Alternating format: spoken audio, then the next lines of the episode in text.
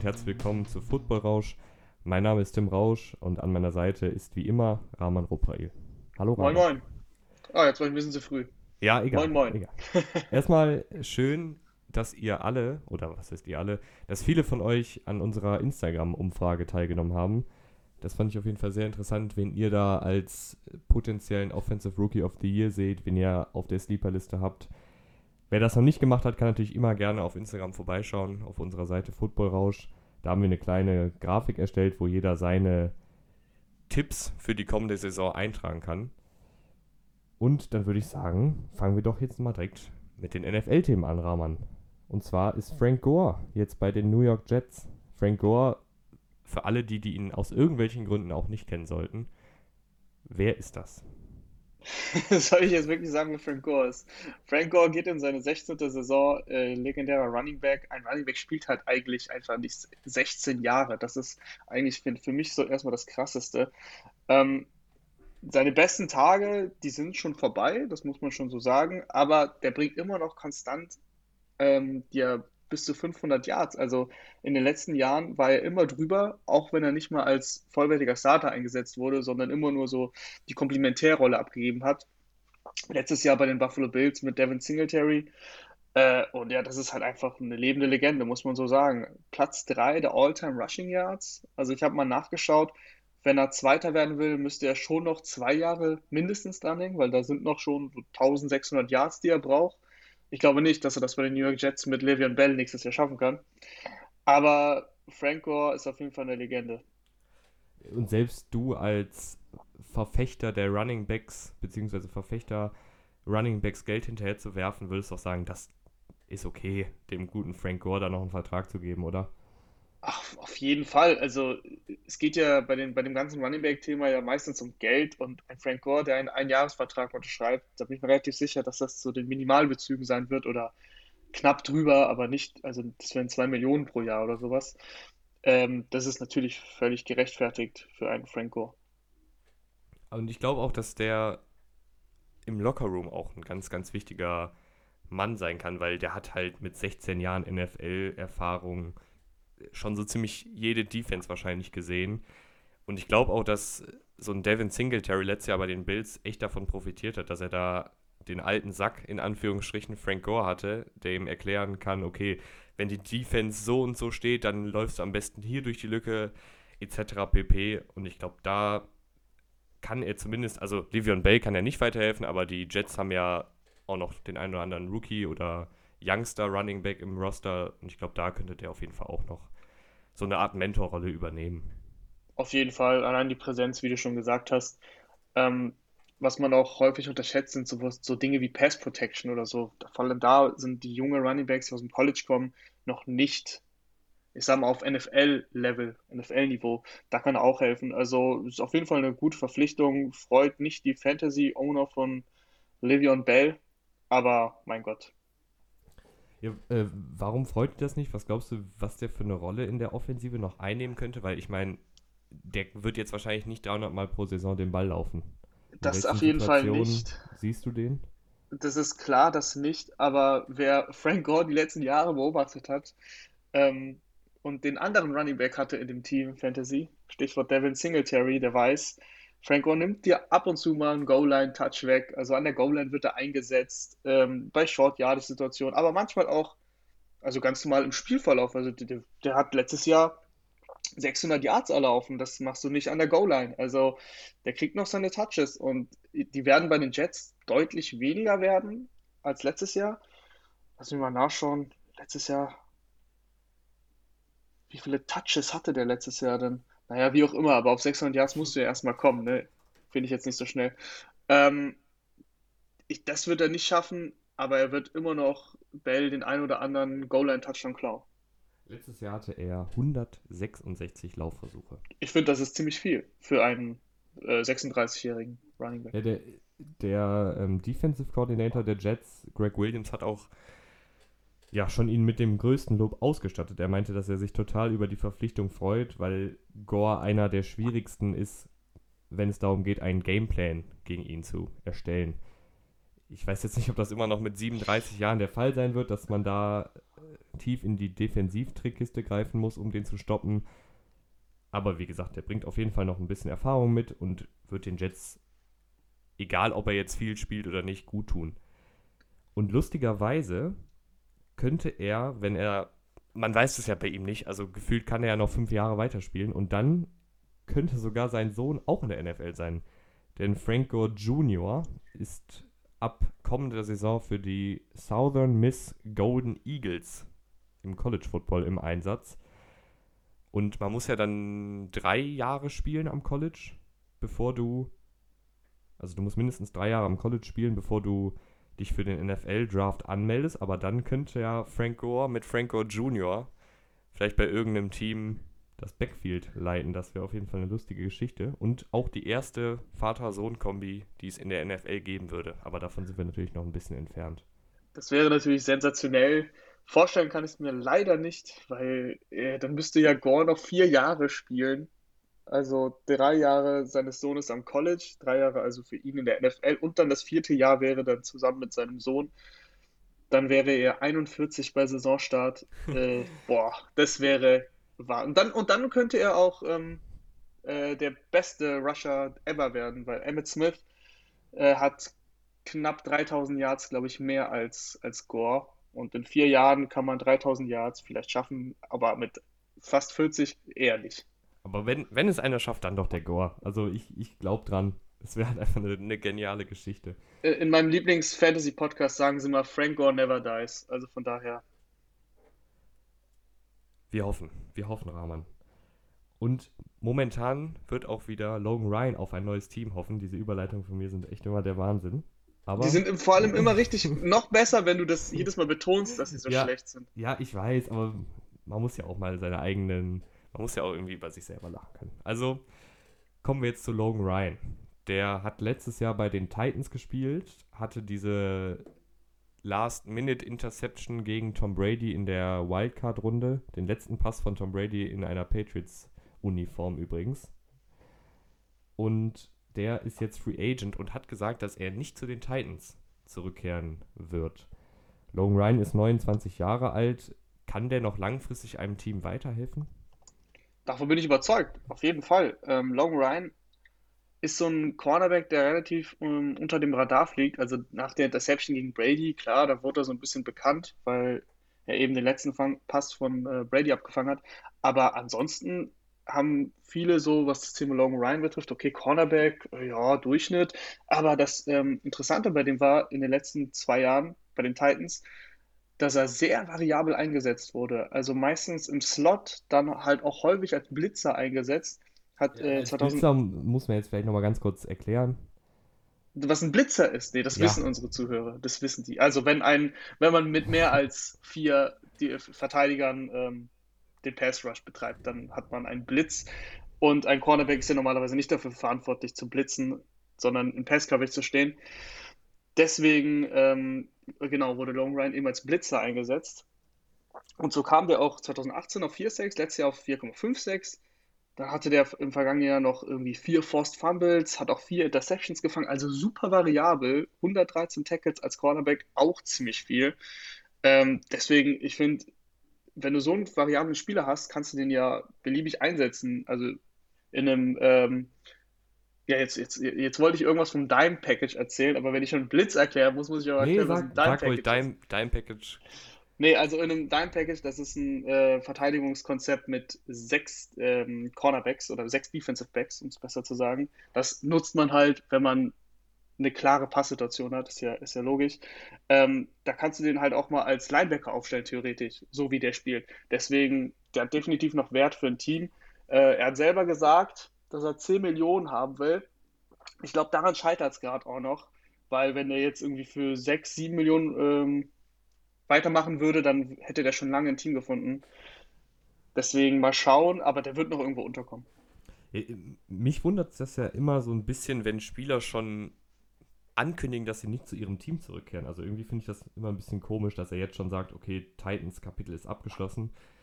Ähm, die haben natürlich jetzt mit Dory Jackson, Malcolm Butler und dem Rookie Christian Fulton schon ein ganz gutes Trio. Also vielleicht sagen sie, okay, die 10 Millionen müssen wir für Henry und Tannehill und alles bezahlen. haben wir keinen Platz mehr für Logan Ryan, aber der ist auf jeden Fall ein richtig guter Mann da noch auf dem Cornerback-Markt und hat vor allen Dingen auch bisher in seiner Karriere in, in den sieben Saisons, die er gespielt hat, nur drei Spiele verpasst. Also auch, ja. Was äh, in der sehr NFL konstant. sehr, ja, sehr, sehr wichtig.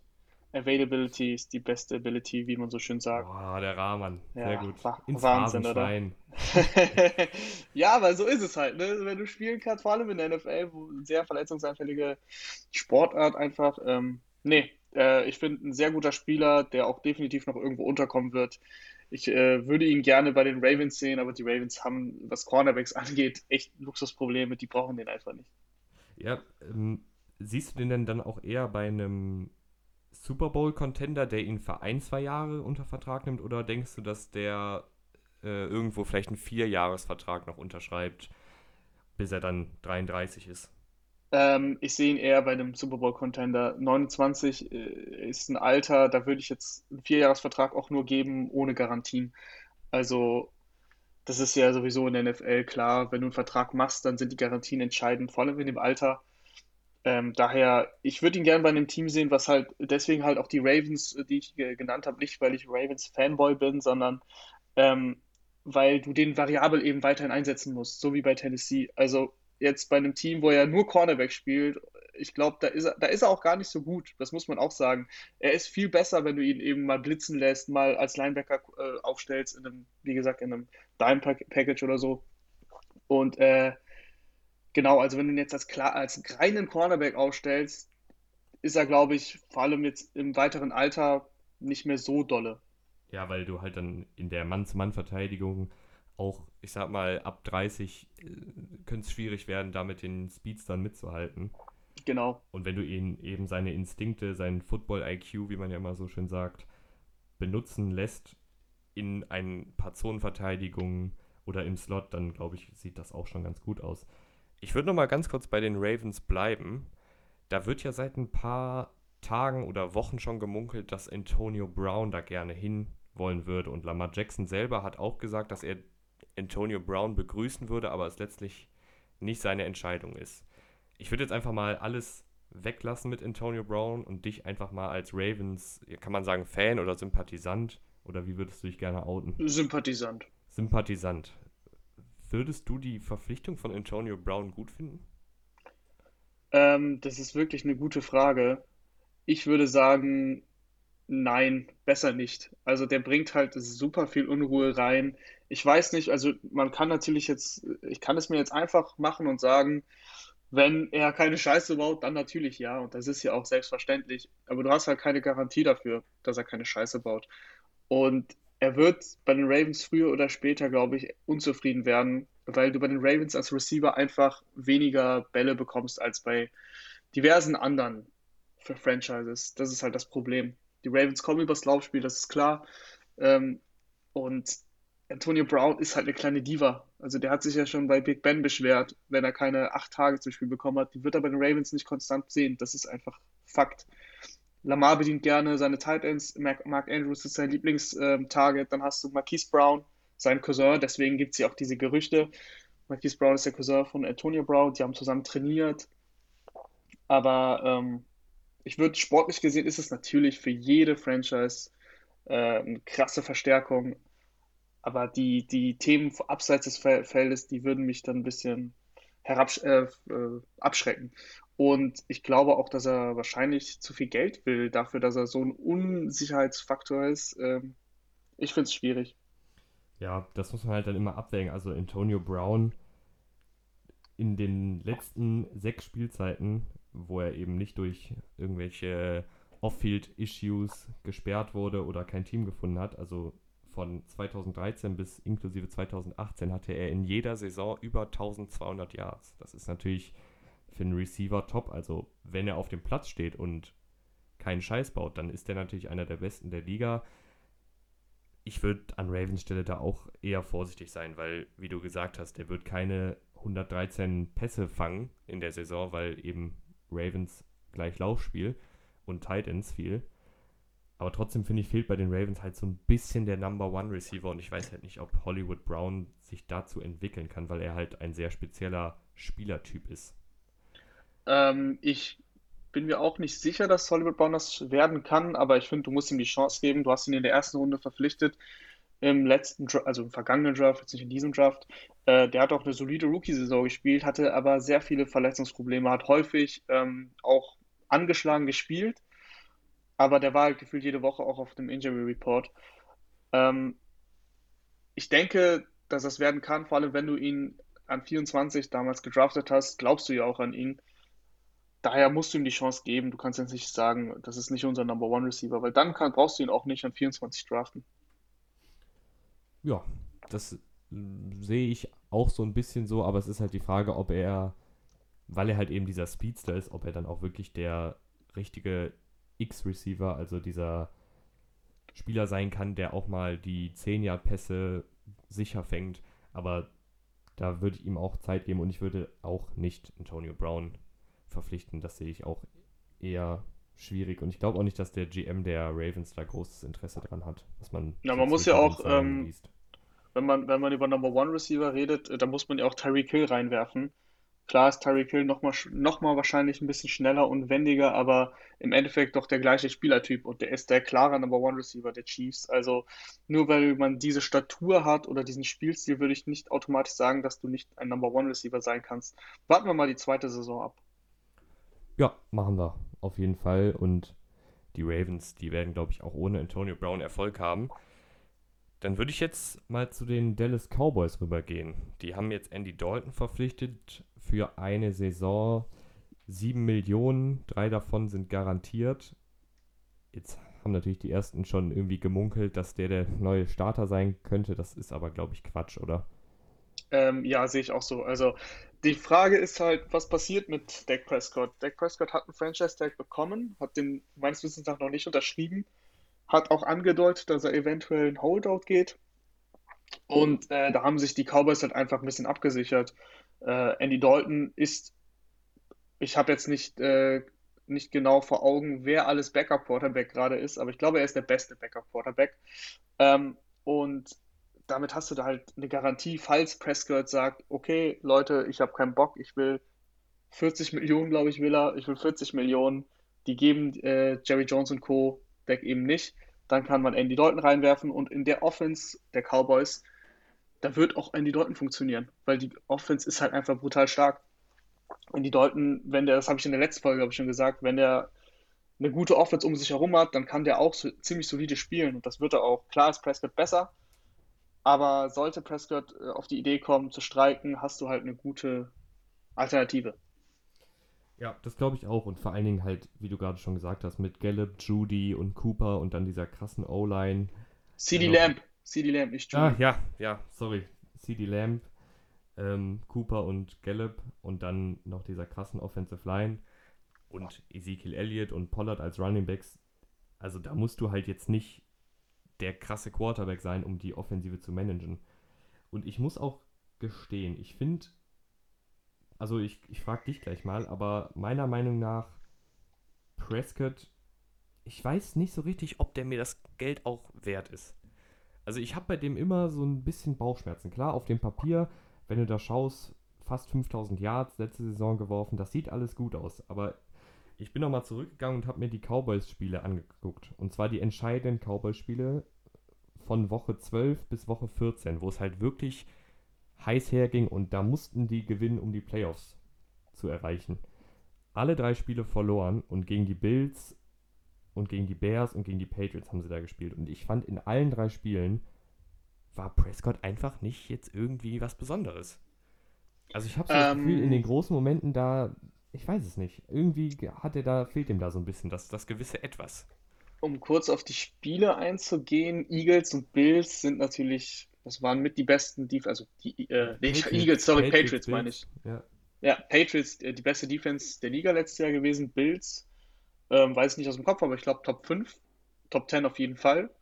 Und äh, das ist dann natürlich so eine Sache. Für mich ähm, hatte das viel mit dem Coaching-Staff zu tun.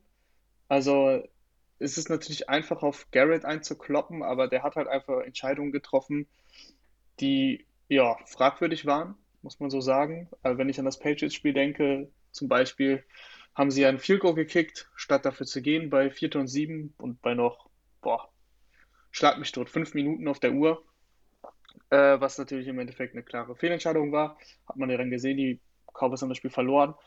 Und ansonsten auch, ich glaube, mit, mit einem Mike McCarthy, der jahrelang Aaron Rodgers gecoacht hat, der auch viel Kritik einstecken musste am Ende seiner Zeit, aber das war auch ein bisschen übertrieben teilweise. Der hat einen Super Bowl geholt mit Aaron Rodgers. Ist lange her, aber ich glaube, dass der offensiv deutlich mehr Input geben kann für Dak Prescott als eben Jason Garrett. Und ähm, ja, ich bin, äh, ich bin Fan von Dak Prescott, das muss ich so sagen. Ich finde schon, dass der in den entscheidenden Situationen dein Team, dein, deinem Team quasi das gewisse Etwas geben kann, das ein Quarterback geben muss, damit du deinem Quarterback eben so viel Geld geben kannst. 40 Millionen ist übertrieben, das ist klar. Ähm, das wird er, glaube ich, auch nicht bekommen. Hat man ja jetzt bisher gesehen, sonst hätte er schon einen Vertrag unterschrieben. Aber du musst ihn bezahlen, weil, ja, das ist halt, der Markt macht halt die Preise. Und wenn äh, Russell Wilson mit 35 Millionen der bestbezahlte Quarterback aktuell ist, dann wird Dak Prescott bei 36 Millionen wahrscheinlich landen. Das ist halt einfach so. Das, sind, äh, das heißt nicht, dass Dak Prescott besser ist als Russell Wilson. Für mich nicht und auch für sehr viele andere nicht. Aber so, so ist halt der Markt. Ne? Das, ist, das, das muss man akzeptieren. Ja, ich, ich weiß es nicht. Also ich bin, wie gesagt, ich feiere Prescott eigentlich auch so als Typen, aber ich, ich habe da irgendwie immer noch so ein bisschen einfach Bauchschmerzen zu sagen, dass der jetzt ein Elite-Quarterback ist und das ja, so Elite von halt Elite äh, sagt ja niemand was, aber ich habe ja gerade schon klar ja, das, gesagt. Das Geld ist halt Elite. Also das, ja, aber ja. wenn du mal die letzten Verträge anschaust, Jared Goff ist auch kein Elite-Quarterback und hat das Geld bekommen. Also, dass das eine Fehlentscheidung war, das wissen wir jetzt, aber Jared Goff finde ich nochmal deutlich schlechter als Dak Prescott, um das mal so hier zu sagen. Ja, das finde ich auch. Ähm, Prescott äh, in seiner Karriere bisher wenig Interceptions gehabt. Also letztes Jahr waren es elf, davor 8, 13 und 4. Das ist wirklich, ähm, also 11 ist, finde ich, völlig in Ordnung, aber 8 oder 4 ist halt schon ziemlich stark. Und äh, also das heißt, der verliert ja wenig Spiele, der legt ja im Schnitt 300 Yards auf. Das hat er letztes Jahr jetzt gemacht. Das war eine deutliche Steigerung zu den vergangenen Jahren, aber vor allem in der Offense mit einem C. Lamb und mit einem Amari Cooper. Das wird er dir nächstes Jahr wieder machen und das gibt ja schon echt einen guten Schub. Also Andy Dalton zum Vergleich Klar, der wurde jetzt geholt als Backup und sein, sein Gehalt sind 3 Millionen. 7 Millionen kriegt er nur, wenn er quasi spielen würde. Also das ist halt abhängig von seiner Spielzeit und äh, Playerverfolgung und so weiter. Das heißt, wenn er einfach nur Backup ist, kriegt er 3 Millionen. Und der hat halt einen Backup-Vertrag unterschrieben. Das ist das, was ich sagen will. Also der würde jetzt, wenn er startet, natürlich nicht für 3 Millionen starten. Das ist auch klar. Deswegen Prescott wird da der Mann sein, der wird äh, auch seinen Vertrag bekommen, das sage ich hier mal relativ offensiv. Jerry Jones bezahlt seine Spieler. Jerry Jones lässt ihn ein bisschen zappeln, so wie Elliott. Und im August, sage ich, sag ich mal, ähm, unterschreibt Prescott und wird zum bestbezahlten Quarterback. Oh, Hot Take. Ja, das, das, ja, aber das ist kein Hot Take, weil er wird keinen anderen Vertrag unterschreiben. Da bin ich mir relativ sicher. Ich weiß nicht, wie du das siehst, aber Prescott wird sagen, ich will, will bestbezahlter Quarterback sein. Und ja, dann sagt halt Jerry Jones irgendwann, Jungs, wir brauchen einen Quarterback, was machen wir? Ja, gib halt dem Deck das Geld und das wird er machen. Folgendes Szenario. Dak Prescott unterschreibt Franchise-Tag und spielt die Saison unter dem Franchise-Tag ohne einen neuen Vertrag. Was an sich schon mal nicht ganz so realistisch ist, aber ist halt jetzt ein Szenario, was ich ja gerne mal gebe. Verletzt sich und Andy Dalton wird für vier Spiele reingeschmissen und bringt eine ähnliche Leistung. Glaubst du, das könnte dann Prescott in den Vertragsverhandlungen schaden, wenn Jerry Jones sieht, okay, Andy Dalton ist mit dieser Offensive eigentlich genauso gut wie ein Dak Prescott? Dein Szenario würde ähm, Dak Prescott auf jeden Fall schaden. Das ist keine Frage. Es kommt darauf an, wie weit Andy Dalton kommt. Aller Nick Foles schafft er es, den Super Bowl zu gewinnen, als Super Bowl MVP. Ja, dann äh, würde ich sagen, kann sich Dak Prescott vielleicht sogar schon verabschieden aus Dallas. Aber das kann ich mir ehrlich gesagt nicht vorstellen. Sagen wir mal so, Dak Prescott, wie du gesagt hast, unterschreibt den Franchise-Tag, spielt zwölf Spiele. In den zwölf Spielen ist er im MVP-Rennen, sagen wir jetzt mal so, also Top 10 oder so. Und ähm, verletzt sich dann. Die Cowboys sind klar auf Playoff-Kurs. Die Cowboys kommen in die Playoffs mit Andy Dalton, aber scheitern dann. Was machst du dann? Also dann äh, ist ja klar, dann sagt jeder, wir hätten, wir wären in den Super Bowl gekommen, wenn wir noch Dak Prescott gehabt hätten. dann wiederum ist es, schadet es ihm nicht. Also es gibt halt viele verschiedene Blickwinkel. Ja, ähm, da bin ich dann auch wieder bei dir natürlich. Ich würde halt einfach gerne nochmal sehen, dass Prescott wirklich diese entscheidenden Spiele gewinnt. Also ich habe da immer dieses eine Play vor Augen, das ist natürlich jetzt immer ein bisschen schwierig, äh, das zu erklären.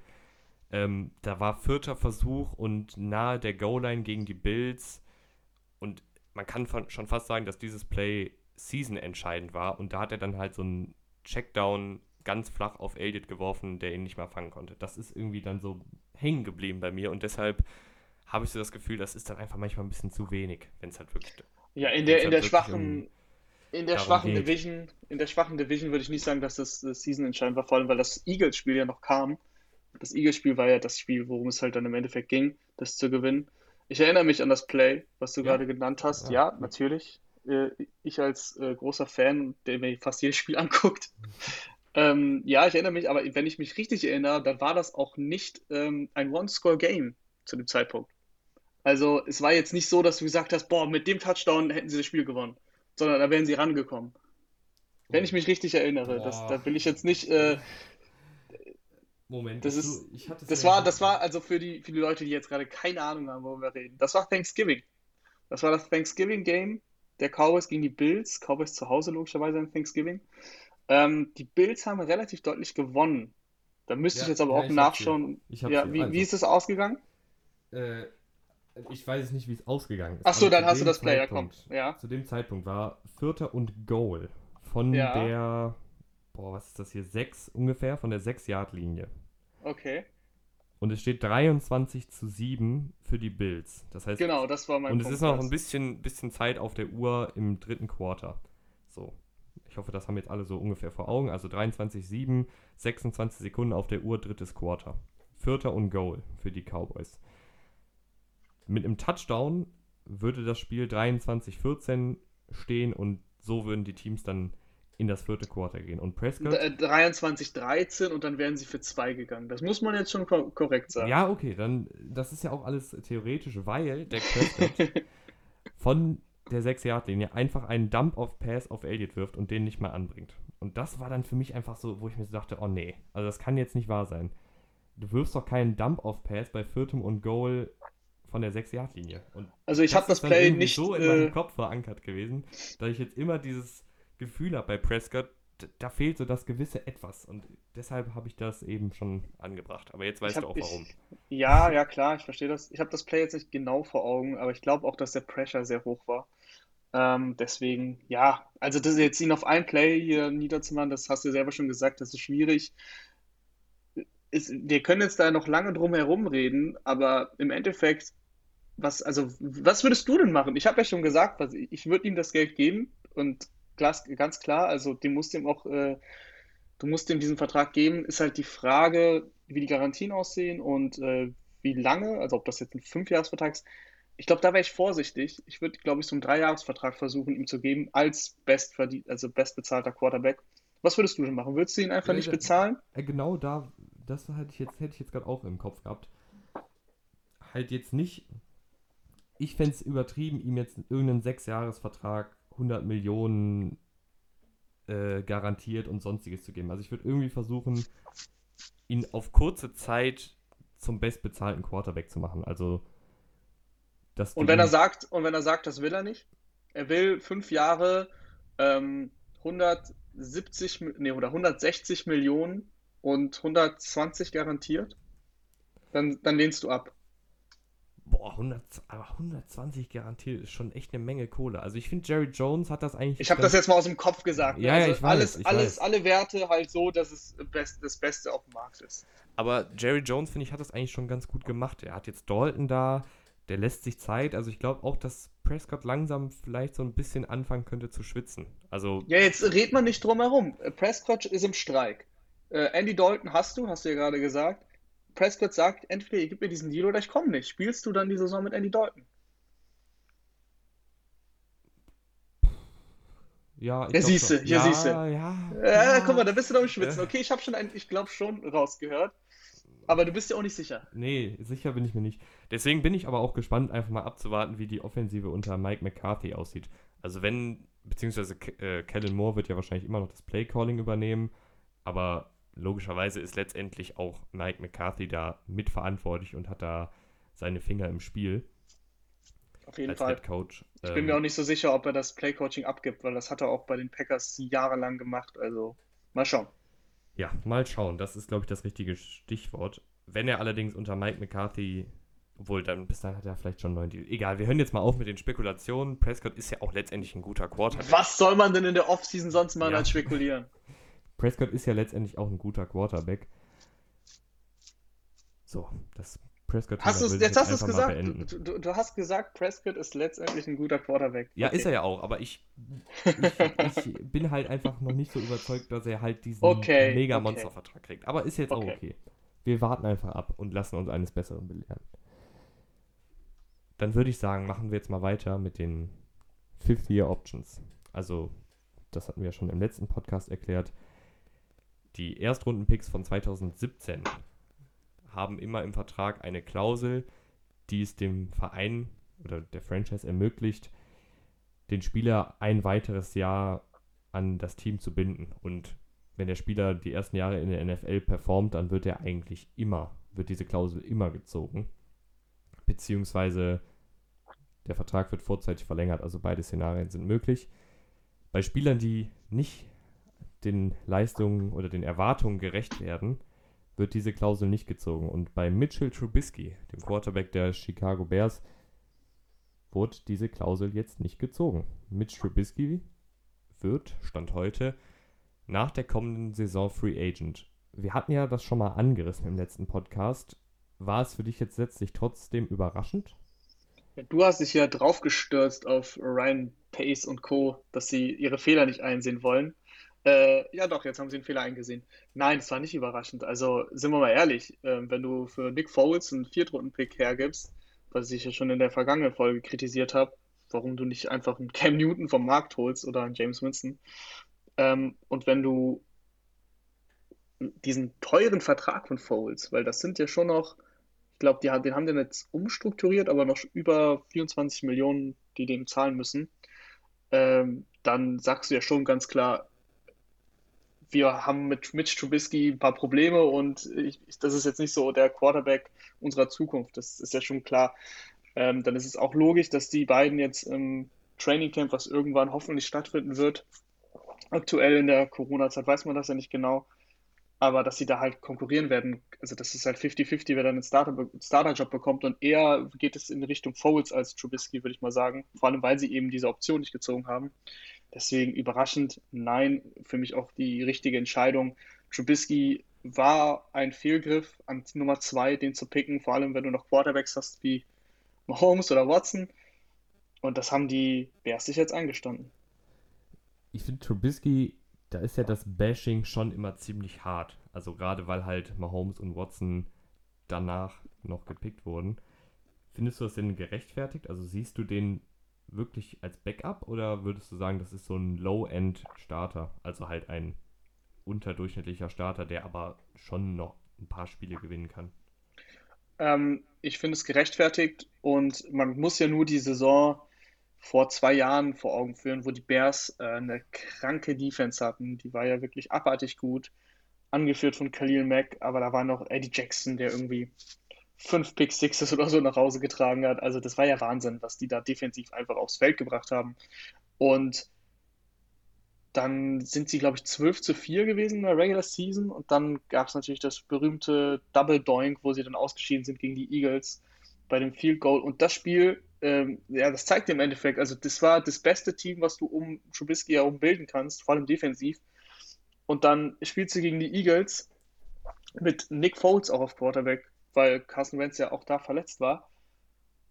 Und du kriegst es halt einfach nicht hin, als Mitchell Trubisky über drei Viertel irgendeine Offense aufs, aufs Feld zu bekommen. Alle dissen ähm, Cody Parkey, der das Field Goal halt an, an, den Pfosten gehauen hat. Aber man muss halt mal klar sagen, in dem Spiel, das ging, glaube ich, 16 zu 15 aus für die, für die Eagles. Da haben die, äh, die Bears einen Touchdown zustande gebracht und ansonsten nur Field Goals. Und wenn du deine Offense halt nicht führen kannst, mit so einer Defense, Ja gut, dann, dann bist du halt, dann bist es halt einfach nicht, ne? Dann, dann bist du für mich kein, nicht mal ein Low-End-Starter, weil was bringt dir denn ein Low-End-Starter? Also wenn Trubisky jetzt ein Low-End-Starter wäre, wenn er mit der besten möglichen Defense immer noch nicht, äh, ja, nicht mal eine Playoff-Runde schafft, so weißt du, was ich meine? Ja, ich bin da auch ähm, bei dir. Das Problem in der heutigen NFL ist ja, dass du eigentlich schon, kann man sagen, einen Top 15 Quarterback brauchst, um wirklich in den Super Bowl zu kommen. Also Ja, der Quarterback ist, der Quarterback ist natürlich der wichtigste Spieler, das ist er schon lange, aber er wird immer wichtiger, das stimmt. ja, in, der- weil halt in der NFL heutzutage sehr viel gepasst wird. Wenn du da halt einen Blindfisch auf Quarterback hast, dann funktioniert das halt einfach nur bis zu, einem- bis zu einem gewissen Level. Also du kannst auch nicht immer Laufspiel, Laufspiel, Laufspiel machen. Haben wir Du sagst, dass, du sagst, das Bashing wäre krass und nennst Trubisky einen Blindfisch, das finde ich auch sensationell. Äh, ne, ich habe einen, also das war jetzt nicht auf Trubisky bezogen. Ja gut, dann, dann stellen wir das nochmal klar. Ähm, das Problem ist halt, wie wir auch im Super Bowl gesehen haben, die 49ers sehr, sehr viel übers Laufspiel gekommen und Garoppolo ist auch ein guter Quarterback. Aber letztlich hat er auch diesen einen offenen Pass auf Emmanuel Sanders nicht angebracht. Und ich glaube halt, dass ein Mahomes den angebracht hätte. Und dann wäre der Super Bowl vielleicht anders ausgegangen. Aber das ist natürlich auch wieder viel äh, hätte, hätte. Letztlich brauchst du einfach einen guten Quarterback, um tief in die Playoffs zu kommen. Und mit Trubisky, glaube ich, bringt dir das nicht. Ich habe mir mal so ein bisschen angeschaut, was Mitch Trubisky so die letzten Seasons fabriziert hat. Er ist ja sogar in den Pro Bowl gekommen, aber wie wir alle wissen, Pro Bowl ist eher so, ja, Hast kein du das- Maßstab. Hast du diese Pro Bowl Competition äh, Videos gesehen oder hast du das vor Augen von Trubisky? Nee, habe ich nicht. Ähm, äh, äh, wenn nicht, googelt das mal oder bei YouTube findet ihr das sofort. Ähm, Pro Bowl, äh, Pro Bowl Games nennt sich das, glaube ich. Da hat Trubisky ähm, es nicht geschafft, einen Ball über eine Glaswand zu werfen bei zehn Versuchen, glaube ich. Also da steht wirklich der Receiver hinter der Glaswand. Also das ist so ein Wurf, den du halt lobben musst, hoch über die Glaswand rüber und der Receiver fängt ihn dann. Und das, das, dafür hat er, glaube ich, zehn Versuche gebraucht. Also das äh, im Pro Bowl, das war sehr peinlich. Äh, auf jeden Fall anschauen, wenn ihr es nicht kennt. Auf jeden Fall, Trubisky kann man natürlich auch argumentieren. Letzte Saison, die Bears O-Line war nicht gut. Die hatten Verletzungsprobleme auf Receiver. Das erschwert dann natürlich auch nochmal die Leistung eines Trubiskys, der eh schon abhängig ist von einem guten Umfeld.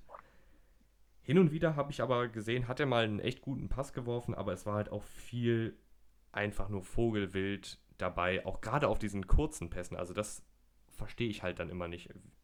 Bei Trubisky hat man das Gefühl, die Wahrscheinlichkeit, dass ein 50-Yard-Pass ankommt, ist genauso wahrscheinlich, wie dass ein 5-Yard-Pass bei dem ankommt. Also es ist halt immer so inkonstant. Und gerade wenn halt nicht direkt sein erster Read offen ist, also der erste Receiver, den er in dem Play anspielen soll, nicht offen ist, dann fängt er halt sofort an zu laufen. Das muss man natürlich sagen, das kann auch gut gehen. Also Trubisky ist ja sehr athletischer Quarterback. Aber es ist halt einfach zu inkonstant seine Leistung als Passer. Und wenn das nicht verfeinert wird, dann sehe ich den auch eher in einer Backup-Rolle, was natürlich schon krass ist für jemanden, der vor ein paar Jahren als zweiter Pick im NFL-Draft über die Ladentheke ging. So kann es gehen. Trubisky wirkt für mich auch ängstlich, teilweise in der Pocket, wie du gesagt hast. Wenn der erste Read nicht offen ist, dann fängt er auf einmal an zu laufen, statt mal durch seine Progression zu gehen und mal auf die andere Seite des Feldes zu schauen. Ja, äh, das war in zu vielen Spielen zu vogelwild. Er hatte ein paar gute Auftritte, natürlich, das ist auch klar, aber insgesamt reicht das nicht. Man muss dazu sagen, die 50-Year-Option hätte ihm knapp 25 Millionen Dollar eingebracht. Das muss man halt in Relation dann bringen. Ne? Das ist ja natürlich überhaupt nicht wert. Vor allem, wenn du Fouls ja auch bezahlst gerade. Nee, Trubisky muss äh, als Backup irgendwo unterkommen im nächsten Jahr. Und ähm, ja, sich dann in so einer Art Max Mariota-Rolle oder äh, Ryan Tannehill-Rolle beweisen, weil du sagst hart, wenn du nur Backup bist als zweiter Quarterback, als äh, zweiter gepickter Quarterback. Ja, guck mal an den Draft 2015. Jameis Winston, Max Mariota, beide an 1 und 2 und ja, die sind jetzt beide Backups. Da muss ich aber sagen, Trubisky-Thema ist jetzt mal vorbei. Eine Überraschung fand ich, gab es dann schon bei den vier Options und zwar Malik Hooker. Der Safety der Indianapolis Colts wurde nicht verlängert. Da hatte Rahman ja schon wieder irgendwelche Insider-Infos, dass es da auch Trade-Gerüchte gibt und jetzt wird auch seine Klausel nicht gezogen. Muss ich sagen, fand ich ein bisschen überraschend. Also, ein guter Safety, hat nur 33 von 48 Spielen gespielt. Das ist dann immer ein bisschen schwierig mit äh, Verletzungsproblemen. Aber trotzdem, der ist jetzt kein All-Pro, also nicht auf diesem ganz hohen Niveau, aber schon produktiv als Safety. Wieso wurde der dann nicht verlängert? Das ist eine gute Frage. Ähm, kann ich dir aus sportlicher Sicht jetzt auch nicht genau erklären, weil ich finde auch, dass Malik Hooker ein stocksolider Safety ist. Ähm, der hätte 6,77 Millionen Dollar verdient. Um, das ist halt nicht so viel. Also die Option kann man definitiv ziehen. Äh, wurde nicht gezogen. Ich weiß auch nicht genau warum. Ich denke, vielleicht gibt es da intern Probleme einfach, die wir nicht kennen. Das, da kann man jetzt viel drüber spekulieren. Man sollte festhalten, äh, dass der auf jeden Fall Interesse wecken wird, wenn er Free Agent wird nächstes Jahr. Safeties ist schwierig ähm, in letzter Zeit, habe ich das Gefühl, dass die, was ähm, Bezahlung angeht, da ein bisschen ja, einfach Schwierigkeiten haben, die ganz großen Verträge an Land zu ziehen. Warum genau, kann ich auch nicht erklären, weil ich finde, eine Safety ist schon sehr ziemlich wichtig für dein Spiel. So ein Earl Thomas äh, hinten drin, der gibt dir halt eine gewisse Stabilität einfach vor allem in dieser Passing-Liga, die wir halt momentan haben. Und Malik Cooker ist natürlich kein Earl Thomas, das ist klar, aber er ist auf jeden Fall ein stocksolider Safety, wie ich schon gesagt habe. Von daher, den kannst du durchaus halten. Ja, ich ich habe da auch ein bisschen recherchiert. Also der General Manager Chris Ballard oder Ballard, ich weiß nicht genau, wie man das ausspricht. Ballard bestimmt nicht. Ja, Ballard, nee, stimmt, das, das, das hätte ich vielleicht vorher mal einmal üben sollen. Chris Ballard, General Manager der Colts, hat im Januar nach, der, nach dem Saisonende der Colts gesagt, dass Hooker solide war, nicht besonders gut war und auch am Ende ein bisschen abgebaut hat. Ich finde, das ist schon, also klar, ist jetzt keine krasse vor den Bus werfen Aussage, aber ich finde es schon mal ein bisschen ungewöhnlich, wenn man Spieler in der Presse kritisiert, oder? Also vielleicht ist da auch irgendwie was Definitiv, hinter, ich glaube. Hinter ja. den Vorhängen, was wir natürlich nicht wissen. Ich glaube, da ist irgendwas im Busch. Also, du hast keine Trade-Gerüchte äh, und also vorm Draft gab es eben Trade-Gerüchte und dann kommt so eine Aussage, die ich nicht kannte. Äh, wenn ein Spieler äh, solide gespielt hat, was er selber gesagt hat, wie du gerade zitiert hast. Also von daher, da wird irgendwas sein, der wird vielleicht frech gewesen sein bei möglichen Vertragsverhandlungen. Das weiß, das weiß keiner von uns. Das werden wir wahrscheinlich auch nie erfahren. Aber Hooker, also ich glaube, das NFL-Team, was Hooker nächstes Jahr dann auf dem Free Agent Markt holt, wahrscheinlich auch nicht für viel Geld, das wird einen guten Spieler bekommen. Ja, zumal der halt auch noch momentan relativ jung ist mit 24 Jahren, also dem kannst du auf jeden Fall noch einen Langzeitvertrag geben, es sei denn, er zieht sich halt jetzt in der kommenden Saison und das wünschen wir natürlich keinem wieder eine Verletzung zu, dann könnte es natürlich schwierig werden, wenn du in fast jeder Saison Verletzungsprobleme hattest, ich glaube, da sind dann NFL-Teams auch ein bisschen vorsichtiger. Ja, wie du, wie du eben äh, schön gesagt hast, du hast bei Prescott immer dieses eine Play vor Augen, habe ich bei Malik Cooker immer das eine Play vor Augen. Ähm, das war Week One letztes Jahr. Da haben sie gespielt gegen die Chargers, bei den Chargers. Und die äh, Chargers waren in der Red Zone. Und dann wirft äh, Philip Rivers den Ball in die Endzone und Malik Cooker streckt seine Hand raus, pickt den Ball, one-handed. Ähm, sehr schönes Highlight-Play auf jeden Fall. Also, der hat Ballskills, der Junge. Ja, also der, der ist auch ein guter Safety. Vielleicht ist da irgendwas hinter den Kulissen. Wenn es einer erfährt, dann ja du mit deinen Insidern. Ja, natürlich. Und dann natürlich auch ihr als Die, die habe ich alle auf, alle auf Kurzwahl, habe ich die. Und Aber warte kurz, warte kurz. Ian, Ian ruft gerade an. Ich muss mal kurz rangehen. Kollege Rappaport klingelt schon wieder durch bei ja, ja. Rupreil. Es ist immer das Gleiche. Oder Rupreil, weiß ich jetzt, ja, sorry. ähm,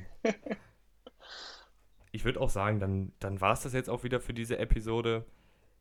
Gerne könnt ihr uns wie immer auf Instagram schreiben, was eure Gedanken zu all dem Quarterback-Chaos momentan in der NFL ist. Und dann würde ich sagen, bis Samstag. Bis zum nächsten Mal. ja. Ich hoffe, es hat euch gefallen. Ich bin raus. Raman, irgendwelche letzten Worte noch? Ja, Ian wollte auch nur kurz äh, sagen, danke fürs Zuhören und äh, bis Samstag. Tschüss.